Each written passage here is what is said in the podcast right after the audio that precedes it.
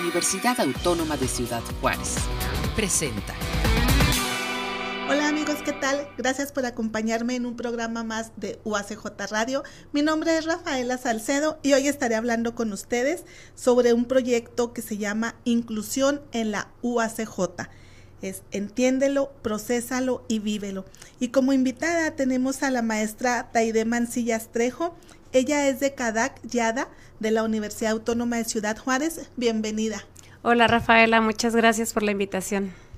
Bueno, maestra, pues este proyecto de inclusión, tanto hemos escuchado hablar de inclusión. ¿Cuál es el objetivo? ¿En qué consiste?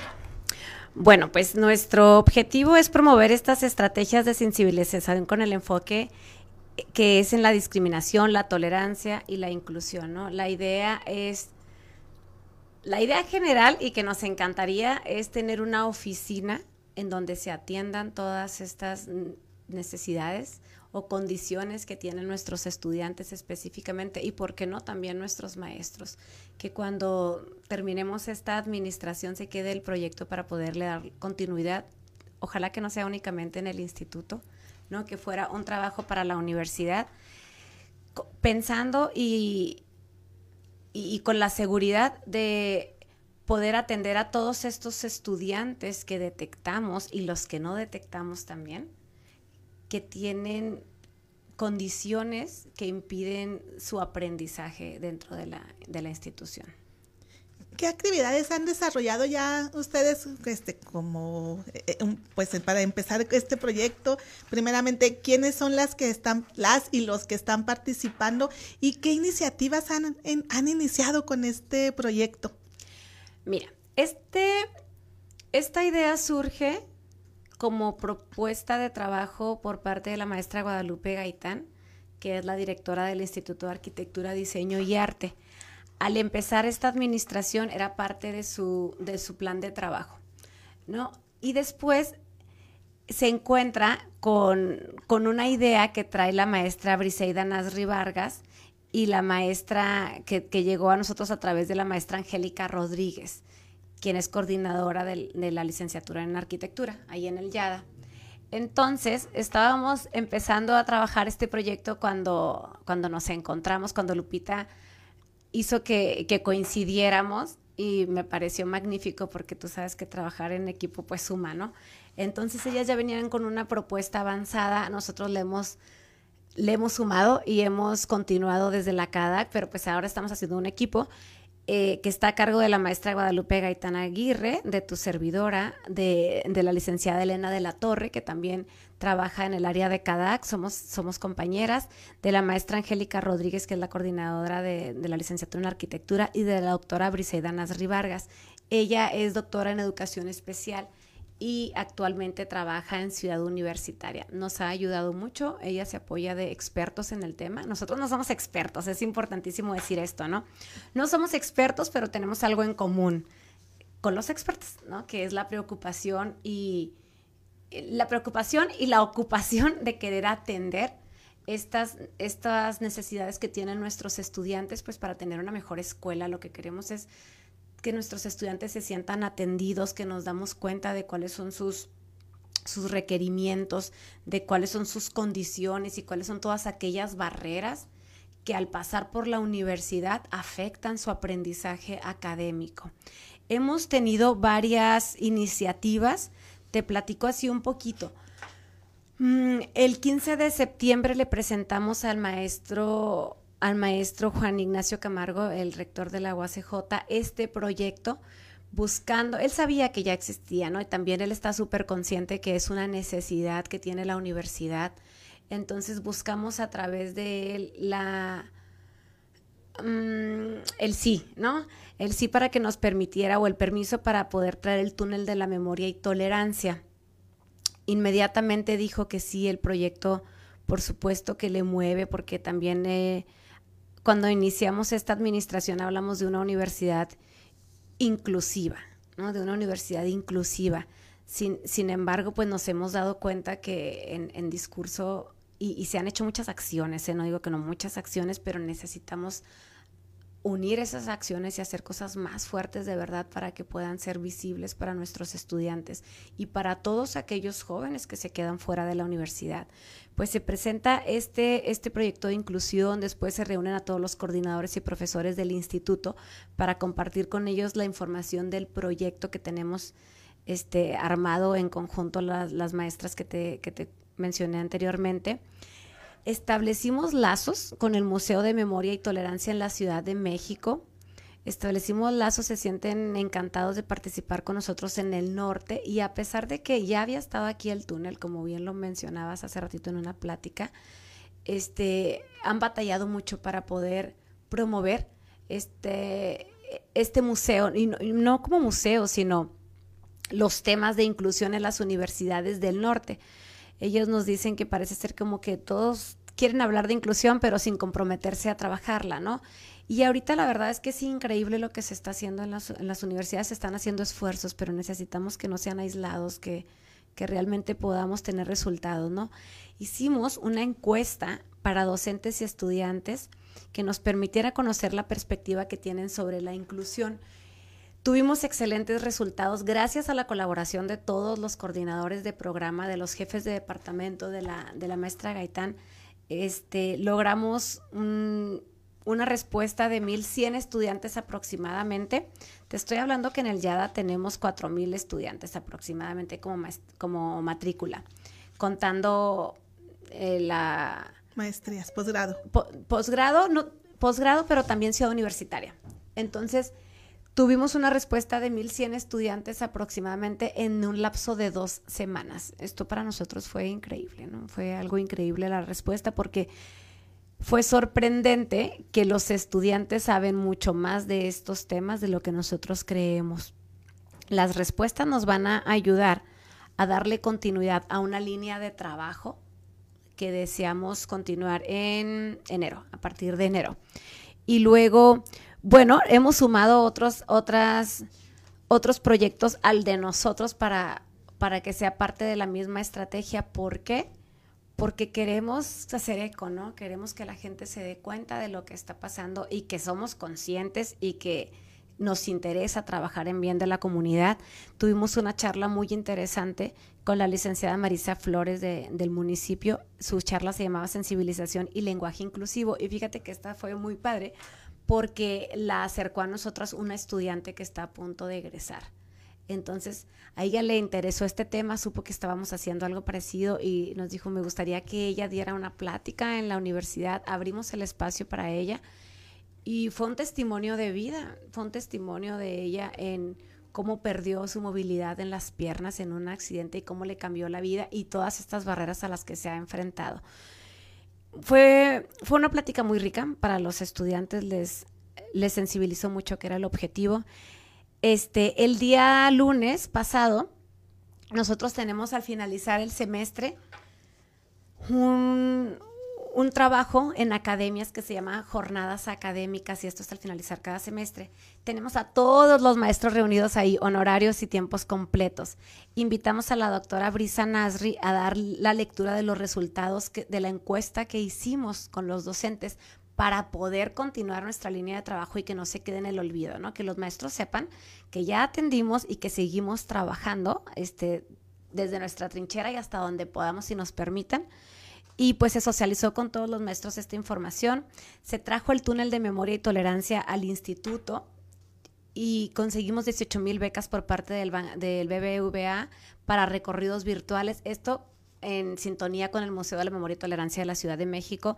La verdad es que estos recorridos virtuales están maravillosos, duran aproximadamente dos horas, es como estar en el museo Conseguimos 18 mil becas que queremos compartir con todos los estudiantes de la universidad que estén interesados. Los hemos estado compartiendo ahorita a través de las coordinaciones del YADA y la importancia de este recorrido es sensibilizar a la comunidad eh, contra los discursos, contra el odio y los rezagos sociales, con la convicción y el entendimiento de que mucho de exclusión, de la exclusión viene de la falta de tolerancia, ¿no? Son 40 salas guiadas al museo y cada código que conseguimos tiene cuatro días para usarse, o sea que nos encantaría que los estudiantes y los maestros los compartan con sus familias. Y pues bueno, también En enero continuaremos con pláticas de capacitación para los docentes sobre temas de interés general como la ansiedad, trastornos de Asperger, ah, autismo, TDA, etcétera. Vamos caminando, vamos poco a poco. Ya ustedes ya tienen identificados cuáles son las condiciones a las que se van a enfrentar, que los estudiantes tengan más estas condiciones o todavía no llegamos a ese punto. Tenemos muchos ya identificados, los conocemos, ya estamos en el camino, los coordinadores nos comparten y te hablo, por ejemplo, de casos como estudiantes de música con ceguera, ¿no? Esos son bien fáciles de identificar. Hemos tenido estudiantes sordomudos, no tenemos nadie que haga traducción en las clases para este tipo de, para este, para estos chicos, ¿no? Y pues es una barrera para los maestros y para el estudiante. Hemos tenido estudiantes con Asperger, fíjate que es muy recurrente en la naturaleza de nuestras licenciaturas o de la oferta académica que tenemos en el YADA.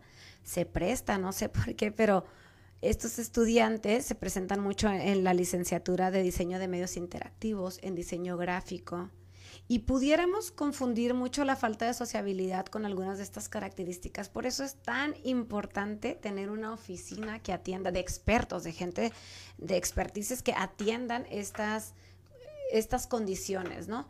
Para nuestros estudiantes. Y en esta encuesta que te platico, que nuestros estudiantes respondieron de una manera increíble, muchos de ellos se asumen como estudiantes que tienen condiciones que impiden su aprendizaje en la universidad. Y ahorita te comentaba de un ejemplo de este, tengo conocimiento de un estudiante que él no se asume con esta condición a pesar de que está este diagnosticado.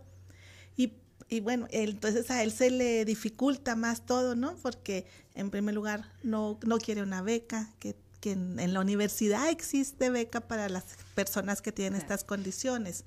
Este, para que también él pueda tener trato no no este no diferente pero sí que los maestros tengan conocimiento de la condición de él por qué, por qué batalla con las con las materias por qué no puede tomar más materias o por qué este tiene bajas calificaciones, ¿no? Entonces, ¿cuántas veces ha reprobado una misma materia?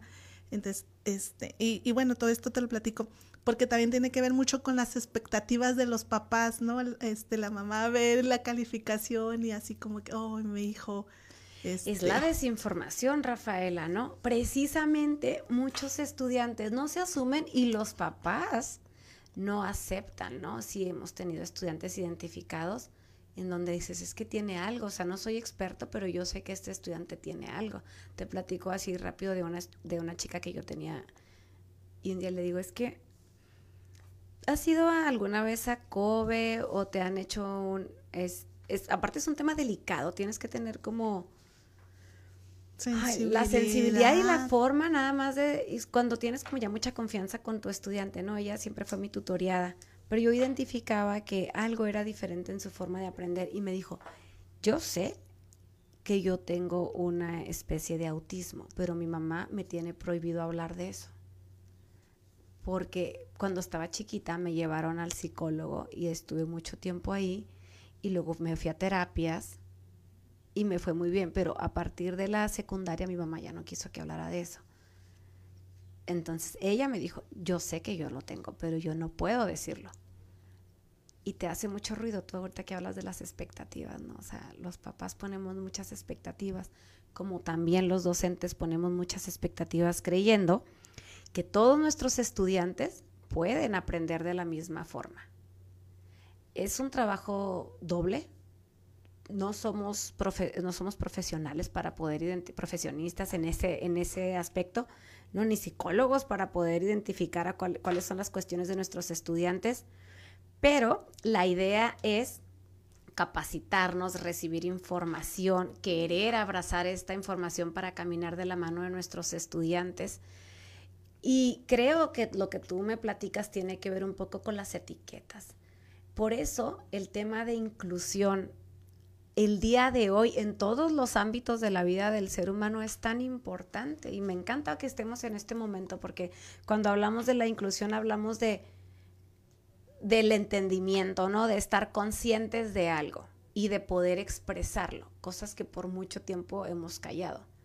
¿no? El poder aceptar que tienes una condición diferente, pero aprendes a tu ritmo y aprendes con tus barreras, pero podemos trabajarlas en equipo.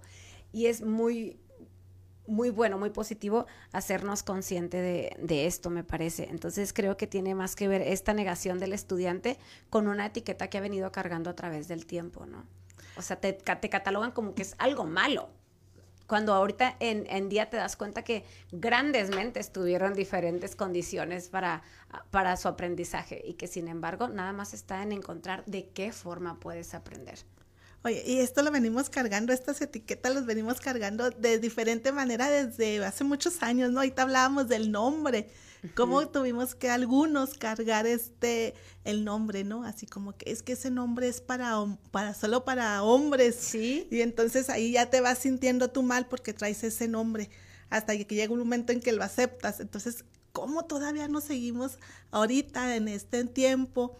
Seguimos cargando con esas etiquetas, ¿no? Y con esas expectativas que todos los padres siempre vamos a cargar, ¿no? Lo que yo no hice que lo haga mi hijo a veces, ¿no? Y las etiquetas son para los productos, a final de cuenta, ¿no? O sea, pero las personas a través de la historia nos hemos etiquetado para diferenciarnos. Entonces, estas, estas condiciones uh, que nos hacen distintos, nos hacen distintos en un aprendizaje, pero no en, otra, no en otros ámbitos de la vida.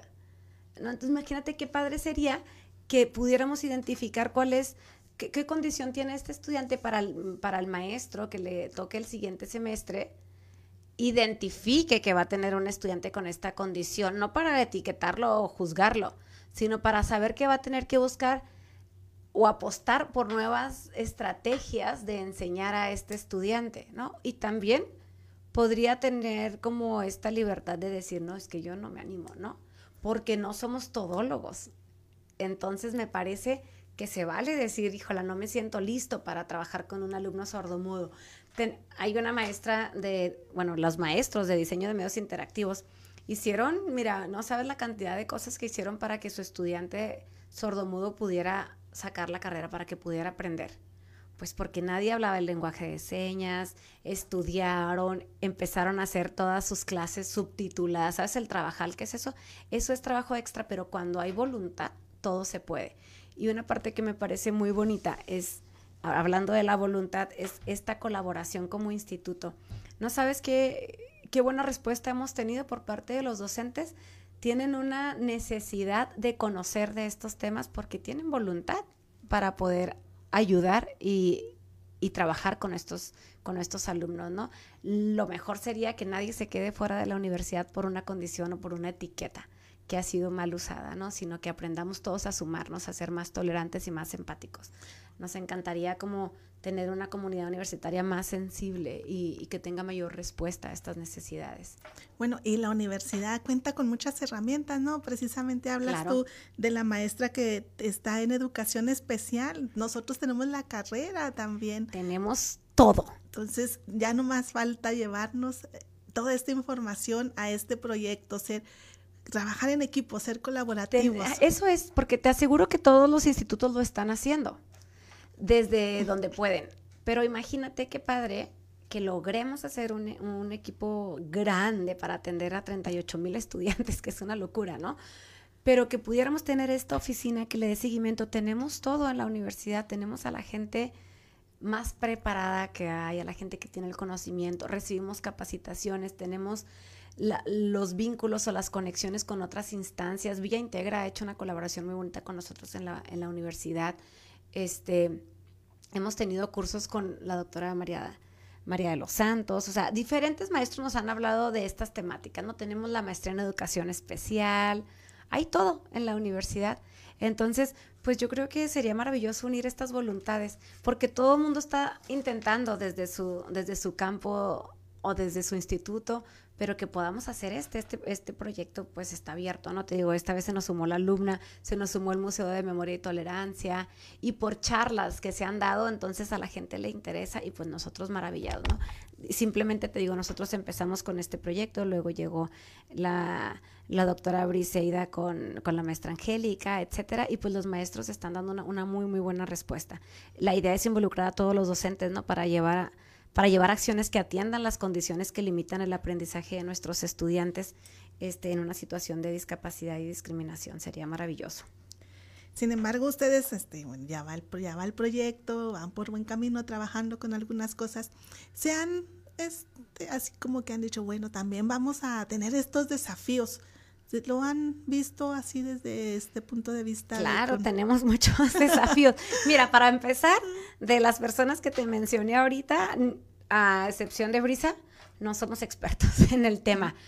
No somos expertos, pero tenemos tenemos iniciativa, tenemos interés y tenemos voluntad y sabemos de la necesidad. Cuando conoces en el área que estamos trabajando ahorita, que es la coordinación de apoyo al desarrollo académico, ahí en el YADA, empiezas a conocer el funcionamiento, cómo, cómo trabajan los docentes, cómo trabajan los estudiantes, y es muy interesante lo que puedes identificar desde esta, desde esta área de oportunidad, ¿no? Entonces, claro que vamos a tener un montón de desafíos. Pues imagínate, tenemos una matrícula de 38 mil estudiantes para identificar cuántos tienen estas condiciones. Y nos enfrentamos a muchas cosas. O sea, si de 4.300 estudiantes, nada más mil, 1.100 respondieron, eh, pues ahí está ya una gran barrera, ¿no? Y luego muchos de los maestros nos decían, sí, está muy interesante el tema, pero que, que esté con expertos. Claro, o sea, no lo vamos a hacer nosotros. Queremos ser un soporte, queremos ser este, una mano amiga que ayude, pero de los de la mano de la gente que sabe, de la gente que conoce estas temáticas, que quiere trabajar, que tiene voluntad, etcétera. Y el capital humano está en la universidad, la infraestructura está. Nada más necesitamos también, como todos tenemos mucho trabajo, ¿no? Hay mucho trabajo, nunca falta en la universidad, pues también como una, una encaminada a, armarlo, ¿no? Para, para sumar voluntades. ¿Qué, medidas han tomado o piensan tomar para que esto sea respetado, para que estas medidas que ustedes este, vean que asegura la, inclusión sean respetadas? Híjola, es que esas, estas respuestas me hacen muy difícil. No sé para ser respetada, creo que parte de trabajar en la sensibilización y la empatía da como, como respuesta el respeto, ¿no?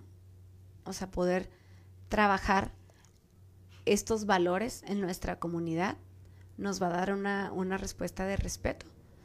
No, no, te puedo hacer, no te puedo hablar de unas medidas específicas, pero creo que este es el camino. O sea, que vamos por, por este buen camino. Tenemos un instituto de gente muy comprometida, de, de estudiantes con mucha conciencia. Si vieras qué respuestas tan bonitas luego nos ponían. YADA es un instituto incluyente, ¿no? Aquí todos somos diferentes, pero todos nos aceptamos. O sea, muchos de esos. Entonces es como muy bonito ver que dices, ok, tenemos una comunidad sensible. Por la naturaleza, vuelvo a decir, de nuestras disciplinas, ¿no? La gente es creativa, la gente no se mete con nadie, cada quien está este, en su onda, pero, pero también queremos que socialicen más, ¿no? Que hagan más esfuerzos. Te digo, estamos trabajando un poco en las cuestiones de infraestructura, porque pues esto es lento, tú sabes que son cosas como muy lentas. Hemos también trabajado en baños compartidos que nos han solicitado los mismos estudiantes, que aunque decíamos, pues no nos representa a lo mejor un problema, bueno, ellos se los representa, ¿no? Entonces, ¿por qué hay baños para mujeres y por qué hay para hombres? Ok, tenemos baños para mujeres, para hombres y baños para quien quiera usarlos. Este, estamos, se mandaron a hacer unas nomenclaturas en braille para los edificios, para los salones, no nos los han todavía dado, pero ya está la, el proyecto para que nos los hagan, etcétera. Te digo, el túnel, como que vamos viendo estas formas también de, pues, contrarrestar un poco desde la parte física de la infraestructura, o sea, caminando a paso lento, pero lo que queremos es que se vaya quedando y se vaya amarrando un proyecto. Sí, porque ahí empezamos a hablar hablas de la infraestructura y bueno, ahí también hablamos de presupuesto ya, ¿no? Ay, qué delicado. Este, este, realmente hablar de dinero siempre es bien delicado. Sí, hay muchas cosas que no están en nuestras manos, ¿no? Y que no se puede dar respuesta inmediata. Pero se puede trabajar en, se puede trabajar para que vaya el proyecto encaminándose, te digo el compromiso por parte de la administración en la universidad también es querer hacer, querer hacer una universidad más, más inclusiva. Entonces, pues seguimos trabajando de la mano ¿no? de, esta iniciativa, de esta, de esta propuesta y de, estas ganas de querer hacer las cosas. Y ahorita mencionabas la sensibilidad y voy a volver al ejemplo que conozco, ¿no? Este, este joven se le dificulta o, es tanto su problema de que no acepta, que entonces él no puede socializar. Y, y, no puede socializar no tanto a lo mejor porque él no pueda, sino porque es diferente, o, o así lo ven los, los compañeros. Y entonces solo un ratito, ¿no? Solo un ratito pueden estar. Entonces, este, ¿qué, qué tan difícil? Pero todos somos diferentes, ¿no? La idea, fíjate qué bonito lo que me preguntas, porque la idea es que si tenemos una comunidad más informada, que sabemos que a lo mejor su comportamiento eh, nos pudiera resultar extraño, por decirlo de alguna manera, pero lo juzgamos como, ay, qué raro. Pero si estoy informada y entiendo, ah, es que él se comporta así, porque tiene una condición, entonces mi manera de responder va a ser distinta, me voy a volver más empática con esa persona, más empático con esa persona, porque ya estoy entendiendo, ¿no? Por eso este proyecto es entiéndelo, procésalo y vívelo. O sea, acepta lo que tienes aquí. Pero reci o sea, no podemos buscar tener una comunidad comprometida, una, una una comunidad informada si no les damos las herramientas para trabajar. Entonces, vamos compartiendo la información, vámonos sumando a querer conocer de esta información para poder uh, ser más empático, ¿no? Con las, más empáticos con las demás personas para poder comprender esta diversidad que nos ofrece la comunidad universitaria. Bueno, y mientras más informados, pues mejor para todos, ¿no? Claro, la información es para compartirse, definitivamente, por eso creo que todos trabajamos en una universidad, ¿no? Lo que sabemos lo debemos de compartir, esa es nuestra obligación. Compartir. Y lo que no sabemos, hay que aprenderlo para poder compartirlo, ¿no? Y, y la idea yo creo que siempre es querer saber, por eso trabajamos en, en una universidad, queremos saber, queremos conocer, queremos compartir. ¿Con, ¿Con qué mensaje te despides para la comunidad? Mm, pues me gustaría invitarlos a todos, invitarlos a todos a, tomar, a tomar conciencia de estos temas, a, no darnos la vuelta cuando vemos a una persona que tiene condiciones distintas. Ahorita tú me preguntabas si este proyecto de inclusión tenía que ver con la cuestión de género, ¿no? Nada más, y yo te decía, no, no, o sea, hablamos de estas condiciones que impiden el aprendizaje académico. Entonces, a, informarnos también, a saber que la inclusión no nada más tiene que ver con este mensaje de, de las cuestiones de género, sino con muchísimas otras cosas que afectan, que afectan y que impactan en el comportamiento de nuestros compañeros, de nuestros maestros también, ¿no? Porque muchos de nuestros maestros también tienen ciertas condiciones que si conocemos la información vamos a saber que nuestro maestro es así por algo. Entonces, imagínate, a mí me despido con el mensaje de trabajar en nuestra tolerancia. Creo firmemente que muchos de los problemas que tenemos los seres humanos vienen de la falta de tolerancia, de la falta de tolerancia, de, la falta de sensibilidad, ¿no? Y grandes problemáticas en el mundo han sido a partir de esto. Entonces, pues me gustaría extenderles la invitación, comentarles que tenemos el túnel de la tolerancia en la explanada del Instituto de Arquitectura, Diseño y Arte este museo va a estar ahí hasta febrero aproximadamente. Cuando regresemos de vacaciones lo vamos a dejar hasta febrero. Y también decirles a quien le interese, pues estamos dispuestos a compartir estas, estas entradas al museo para hacer su recorrido virtual todas las licenciaturas este, que les interese, coordinadores de programa que nos escuchen, con todo el gusto del mundo se las compartiremos. La idea es que queremos una comunidad informada, que queremos una comunidad informada y a partir de ahí se van a generar nuevas acciones en las que todos seguramente nos vamos a ver beneficiados. Taide, pues te invitamos para que regreses y nos des más información sobre este proyecto cada vez que avancen ustedes. Ay, qué linda, muchas gracias. Sí. Claro, yo regreso con mucho gusto, luego me traigo a, otras de mis compañeras. Iba a venir la maestra Rita, pero ahorita ya se le, se le empalmó con otra, con otra reunión. Por supuesto, te acepto la invitación, nos encantará uh, difundir más nuestro proyecto y sobre todo, pues contarles, ¿no? Cuáles son las, las acciones que se han estado sumando para poder darle esta continuidad. Te agradezco muchísimo, te comento que vamos a trabajar también con gente especializada de la UNAM, la vamos a tener como invitada para informar a nuestros maestros. Por ahí haremos pública también la invitación. y pues nada, o sea, todo lo que venga te lo compartiremos poco a poco. Muchas gracias. Eh, será interesante escuchar la experiencia de los demás participantes, ver en qué, qué les qué aportan y qué les aporta este proyecto a ellos. Claro. Muchas gracias, Rafaela. Pues hay que medirlo, ¿no? También hay que ver que pase el semestre y luego medir cuál es el impacto y con nuestros estudiantes a lo mejor después hasta podemos invitar unos también y todo. Sí, claro que sí, pues que, que no quede en esto, ¿no? Sino seguir dándole seguimiento a este proyecto y pues están las puertas abiertas de UACJ Radio. Muchas gracias, Rafaela. Un gusto estar aquí contigo. Gracias y pues te agradecemos que nos hayas compartido este proyecto tan interesante, tan necesario, en, no nada más en la universidad, sino fuera de la universidad, ¿no? Que los jóvenes de la universidad den fe, den testimonio de lo que aprenden aquí, en sus casas, en la comunidad, en donde se desarrollen. Claro, y yo le agradezco al, al maestro, este, al maestro Camargo y a la maestra Lupita esta voluntad ¿no? de, de, querer hacer estas cosas. Muchas gracias. Bueno, pues amigos y amigas, no me queda más que agradecerles que nos hayan acompañado en este programa. Se despide su amiga Rafaela Salcedo. Este fue un programa de la Dirección General de Comunicación Universitaria de la Universidad Autónoma de Ciudad Juárez.